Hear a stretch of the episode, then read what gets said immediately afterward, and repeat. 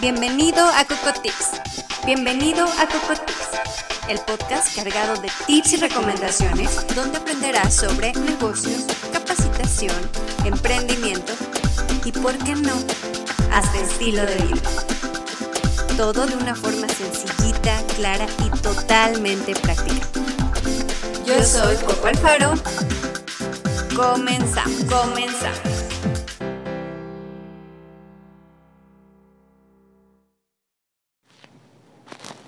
Hola, ¿cómo están? Bienvenidos a un episodio más de Coco Tips. Y bueno, este episodio es más bien un complemento del episodio pasado, porque con este quiero cerrar el tema y no cerrarlo como tajantemente, pero sí concluir un poco el tema superficial de los seguros. Inicié hablando de los seguros como una propuesta de, de inversión inicial, o sea, cuando inicias en el mundo de las inversiones, antes de arriesgarte, antes de jugártela, pues bueno, te sugiero que inviertas en seguros. Son grandes instrumentos de inversión que además de que van a multiplicar tu dinero, pues bueno, también te van a dar esta seguridad que necesitas antes de tomar riesgos mayores.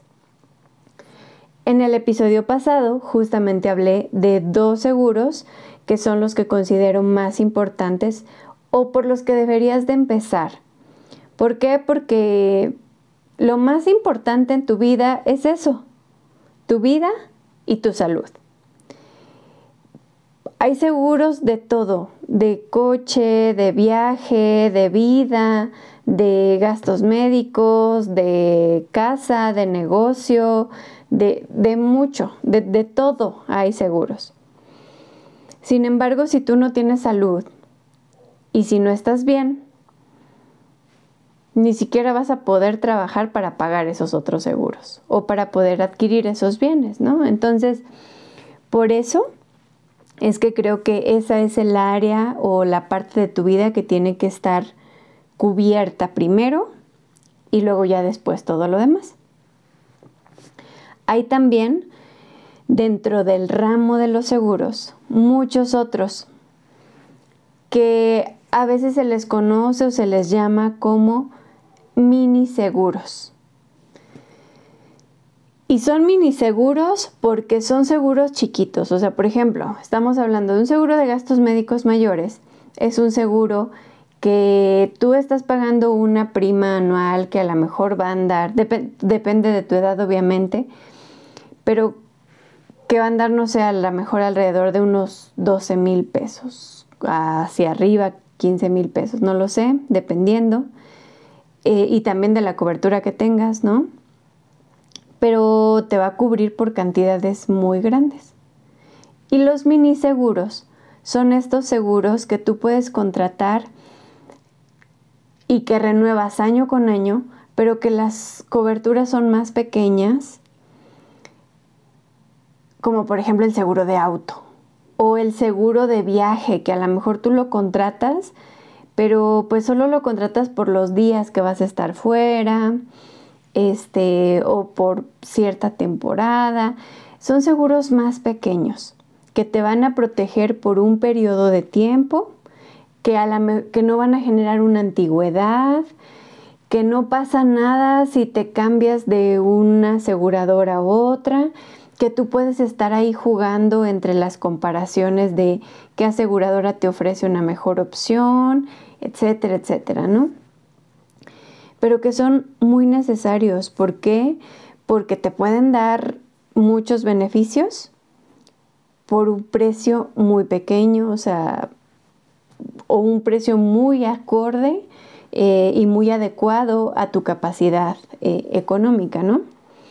Y bueno, creo que con estos seguros también son justamente con los seguros con los que todos hemos tenido relación en algún momento de nuestra vida, ya sea de forma voluntaria y consciente o también a veces de forma obligatoria, porque también llega a pasar, ¿no? Es como de, pues, compré un, un, coche y en la agencia me dijeron que a fuerza tengo que contratar el seguro, pero yo manejo súper bien, nunca había contratado un seguro en mi vida porque yo manejo súper bien y, y, pues no lo necesito. Al fin que pues si alguien me llega a pegar porque ese alguien es el que maneja muy mal, pues él es el que tiene que pagar, yo ni siquiera me preocupo, ¿no? Porque tenemos esta idea de que el que pega paga y no necesariamente es así siempre. Entonces, cuando, cuando hay todos estos paradigmas y todos estos tabús, pues la cultura del seguro se va haciendo cada vez más escasa y se le va restando importancia y valor a cada uno de los seguros. Entonces, antes de entrar de lleno a estos miniseguros, eh, quiero establecer cuál es la posición de una aseguradora, cuál es la función que tiene em, y, qué es lo que hace. O sea, porque a veces también existe esta idea de que cuando contratamos un seguro y ocurre un accidente o un siniestro, como le llamamos, pues la segura va a buscar deslindarse de la responsabilidad siempre y no me va a pagar y no le va a pagar al fulanito al que termine afectando. Y no es así. No es así. Entonces hay que romper como todas estas ideas que de pronto hay y, y tener muy claros los conceptos de por qué existen, para qué existen y cuáles son los problemas que nos van a solucionar, para también nosotros poder sacar el mayor beneficio y utilizarlo de, la manera correcta. Entonces, lo primero que diría es, una aseguradora lo que hace es comprar un riesgo. Cuando nosotros compramos un seguro, lo que estamos haciendo es pasarle nuestro riesgo a la aseguradora.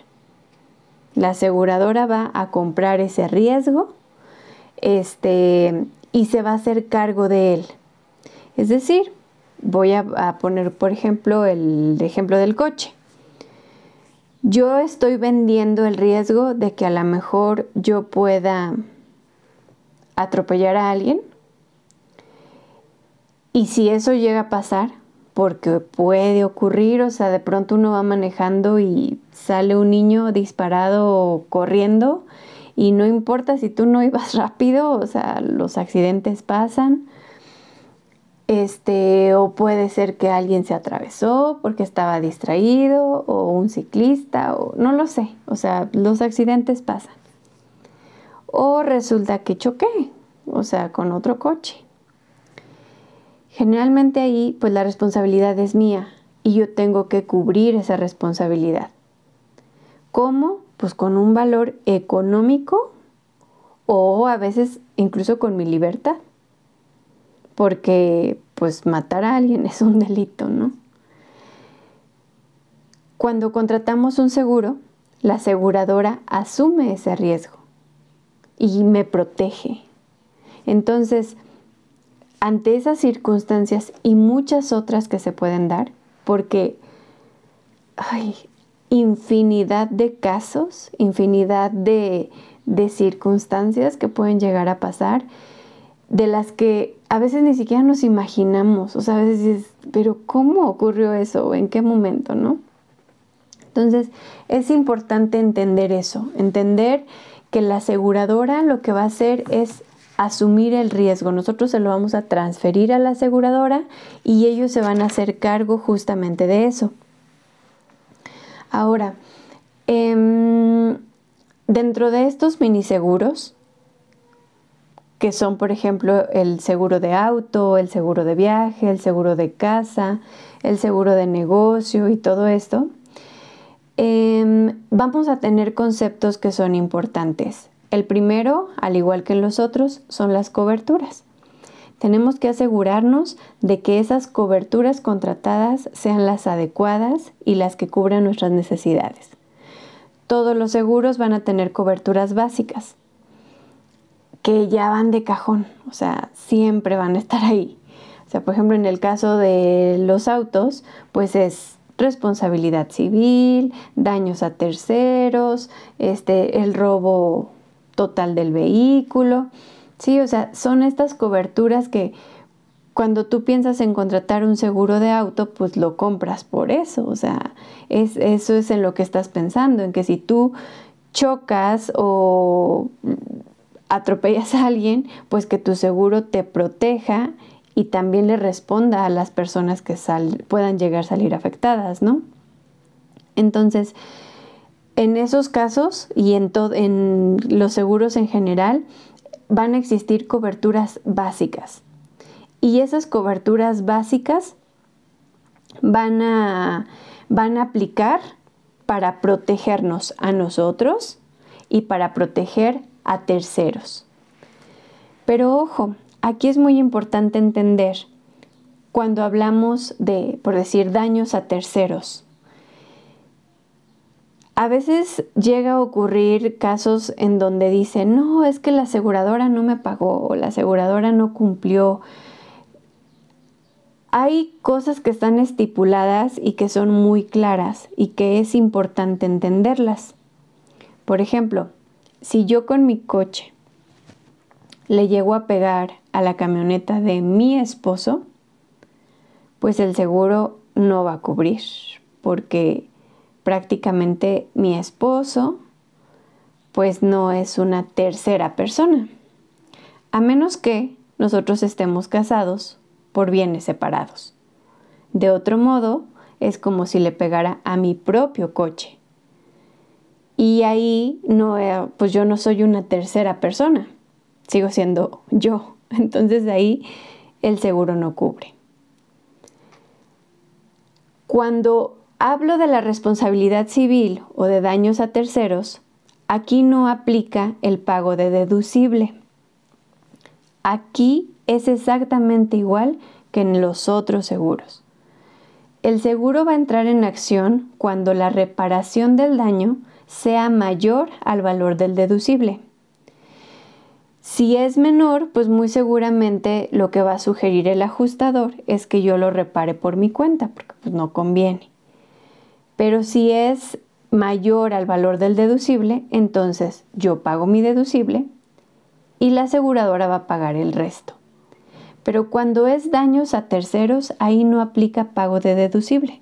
Ahí simplemente la aseguradora hace la reparación o rezarse el daño y punto. O sea, es, es así, ahí no, no, no aplica. Ahora, este mismo concepto y estas mismas cosas son las que se consideran en la gran mayoría de los seguros. Por eso es importante analizar las coberturas con las que se cuenta. Y cuando digo coberturas es por lo siguiente. Muchas personas a la hora de contratar un seguro siempre quieren un seguro barato. Y entonces dicen, ay no, o sea, por ejemplo, en responsabilidad civil o en daños a terceros, ay, mira, ponle lo mínimo. Pues cuánto me va a poder salir eh, si le pego a alguien y a lo mejor, o sea, daño un faro de su carro. Ay, pues no, no creo que vaya a salir más de 300 mil pesos.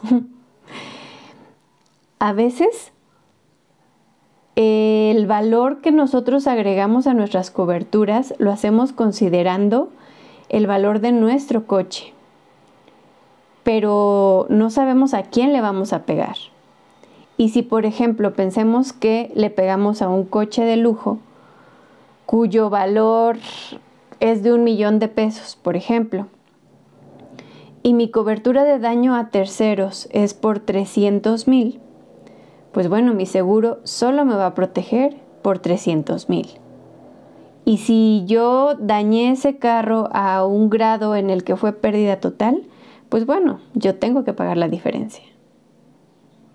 Entonces, así es como funcionan las coberturas. Por eso es importante evaluarlas y es importante comparar. Yo me he dado cuenta y lo vi últimamente este, con algunos de mis clientes que, que normalmente compraban su seguro ya sea en el banco o lo compraban ah, así, o sea, en una aplicación tal vez, donde comparaban seguros y siempre se iban por el más barato. ¿Para qué sirve comprar un seguro ya sea de un mini seguro o un seguro de vida, un seguro de gastos médicos mayores o cualquier tipo de seguro. ¿Para qué sirven los asesores? ¿Para qué estamos? ¿Cuál es el propósito de nosotros y cuál es la ventaja? La gran ventaja es que tienes información y la información en cualquier ámbito de la vida te va a dar ventaja y te va a dar poder y te va a dar tremendos beneficios. Es eso. A la hora que tú llegas a tener un accidente, por ejemplo, de coche, si se llega a atorar el proceso, la aseguradora a lo mejor no te responde, a lo mejor no, no, paga rápido o lo que sea, y tú contrataste tu seguro con un banco, pues a quién le vas a hablar del banco para que te apoye con el trámite o para que te auxilie, para que proceda, para que todo se agilice. Pero si tienes un asesor, tú puedes hablarle a tu asesor y tu asesor tiene la responsabilidad de ayudarte y de darle seguimiento a tu proceso y de que tú estés satisfecho porque tú eres su cliente. Ese es el papel del asesor. Entonces, lo mismo pasa con el resto de los seguros. Por ahí yo hice un TikTok en los días pasados donde decía eso. El asesor no es solamente el que te vende el seguro. El asesor es el que te vende el seguro adecuado y el que te acompaña en el momento en el que ese seguro es necesario, cuando lo necesitas, cuando entra en acción. Tu asesor de seguros es prácticamente como tu abogado. Tú debes tener la confianza de poderle hablar en el momento en el que tienes una duda, en el momento en el que el trámite no está procediendo, para que él te pueda apoyar. Hay muchos mitos alrededor de los seguros. Recientemente, o bueno, tiene un poquito, un poquito de tiempo más o menos, hablaba yo con alguno de, este, de mis amigos, que también es mi cliente, y hablábamos acerca de que no, que es que tal aseguradora, que no responde bien y que no sé quién se está manifestando y que esto, que lo otro, que bla, bla, bla, bla. No hay malas aseguradoras, eso tenemos que tenerlo muy claro. No hay malas aseguradoras. Hay aseguradoras más grandes, aseguradoras más pequeñas. Lo que puede llegar a pasar, pues es que dentro de toda esa estadística de clientes que se llegan a atender, pues a lo mejor tu caso sea uno de los que no salieron tan bien, porque eso es posible, o sea, al final somos parte de las estadísticas. Pero una de las ventajas que tienes al tener un asesor es que esas posibilidades se reducen. Y si tú compras tu seguro en un banco o a través de una aplicación, esas posibilidades se multiplican se maximizan. Pero no hay malas aseguradoras. Las aseguradoras cumplen con su trabajo y mientras estén con el lineamiento que deben de estar este, ante la Comisión Nacional de Seguros y Fianzas, ante la Secretaría de Hacienda, van a responder ante los siniestros que están eh, respaldando. Lo van a hacer. Aquí el detalle es también entender en qué momentos eh, la aseguradora puede anular el seguro y puede decir, ¿sabes qué? Pues no, aquí no aplica. Pero eso lo vamos a saber solamente cuando estamos bien informados. En ese caso particular que les digo de este cliente, hablábamos acerca, por ejemplo, de la falsedad de declaraciones. En el seguro de auto es muy común que eso llegue a pasar. Tenemos la idea de que si, por ejemplo, yo voy manejando y estaba yo un poco tomada y choco, entonces ahí el seguro no cubre. Y eso es falso. No en el 100% de los casos, pero a lo mejor en un 80, 85% de los casos es falso. Que no está bien y que es, va en contra del reglamento de tránsito y todo eso, eso es aparte y eso no tiene nada que ver con la aseguradora. Pero si tú vas manejando un coche, tu coche, vas tomado, ocurre un accidente y tú por miedo haces algo como decir que, ay no, pues voy a decir que yo iba de copiloto y que fulanito fue el que el que iba manejando y que no sé qué. Y el ajustador puede comprobar, o sea, se hace la investigación y comprueba que estás diciendo mentiras, la aseguradora no va a pagar ese siniestro. Y no era necesario decir esa mentira porque la verdad solo es que cheques con tu asesor, con tu agente, para que te informen qué casos no va a entrar en acción tu seguro. Pero la gran mayoría de las pólizas sí te llegan a cubrir en ese caso y no era necesario la mentira. Ya si llega la, la autoridad, o sea, la policía y checa que pues tú estabas tomado y luego que no traes licencia y que no sé qué, eso es otro boleto que no tiene nada que ver con la aseguradora. Pero detallitos como esos son los que tienes que revisar al momento que contratas una póliza de seguro, aunque sea de un mini seguro.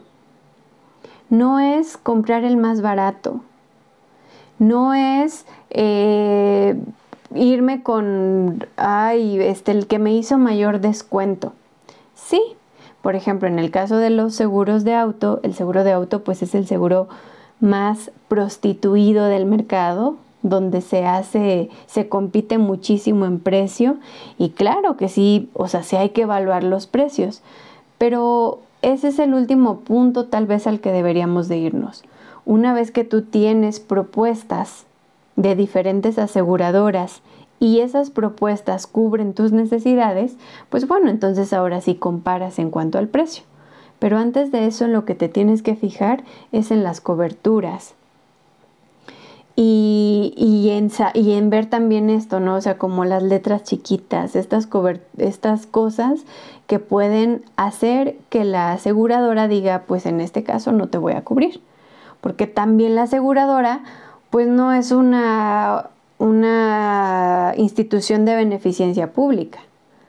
Está comprando tu riesgo, pero así como tú no asumirías riesgos que no te corresponden y dirías, oye, pues no fue mi culpa, yo no lo voy a pagar, pues la aseguradora al mismo tiempo también lo va a hacer. Te va a proteger hasta donde pueda protegerte y hasta donde esté establecido que debe protegerte. Entonces es importante conocer eso y conocer todo lo que abarca tu seguro. No importa cuál sea, no importa la compañía, no importa este, y, no quiero decir con esto que tú tengas que estar como que leyendo todas las condiciones generales y, y sabértelas de memoria. No, claro que no, por supuesto que no. Pero sí, la invitación es para los mini seguros como para los seguros que son un poco más robustos y más grandes, como para cualquier instrumento que involucre dinero, cualquiera, necesitas información necesitas conocer el producto, necesitas tener comparativos. ¿Y quien te puede ayudar con eso? Es un asesor financiero, es un agente. Y no cualquiera, porque también hay algunos que, que solamente, este, pues por venderte van a hacer lo que sea, ¿no? Hay que evaluar. Hay que buscar personas que te puedan asesorar bien, que te puedan ayudar en tus necesidades, que puedan cubrir todo eso y que estén ahí siempre que los necesites. Que tú tengas la certeza y la confianza de que puedes marcarles y ellos te van a dar la información, que van a estar al pendiente, que tú estás en medio de un accidente y que te pueden enviar en ese rato tu póliza y que no tienes que estar batallando. De eso se trata. Pero bueno, pues ya no me voy a alargar más en este episodio. Eh, prácticamente la conclusión o mi recomendación final acerca de los seguros es contrátenlos. Y ojalá que nunca los usen, porque los seguros se contratan para no usarse. Pero que si los llegan a usar, ojalá que no se arrepientan de no haberlos contratado. O sea, que que realmente este, sea una inversión muy rentable para ustedes y que su vida realmente esté protegida por este tipo de instrumentos, porque eso les va a dar una seguridad tremenda para poder incursionar en otro tipo de instrumentos que son los que iremos viendo en los siguientes episodios. Pero bueno, pues igual en los episodios pasados ni les había dicho, pero esto está disponible en YouTube, en Spotify y pues también están mis redes Instagram y Facebook. Eh, Coco Alfaro para que me sigan ahí pueden encontrar información que les va a servir algunos tips recomendaciones y muchas cosas y pues también están mis datos por si me quieren contactar y puedo darles información de forma personalizada, mucho más específica, mucho más detallada y también pues puedo ayudarlos en lo que necesiten. Nos vemos la siguiente semana. Adiós. Coco Tips. Esto es todo por hoy. No olvides seguirme en redes y recuerda que tenemos una cita la próxima semana. Adiós. Adiós. Coco Tips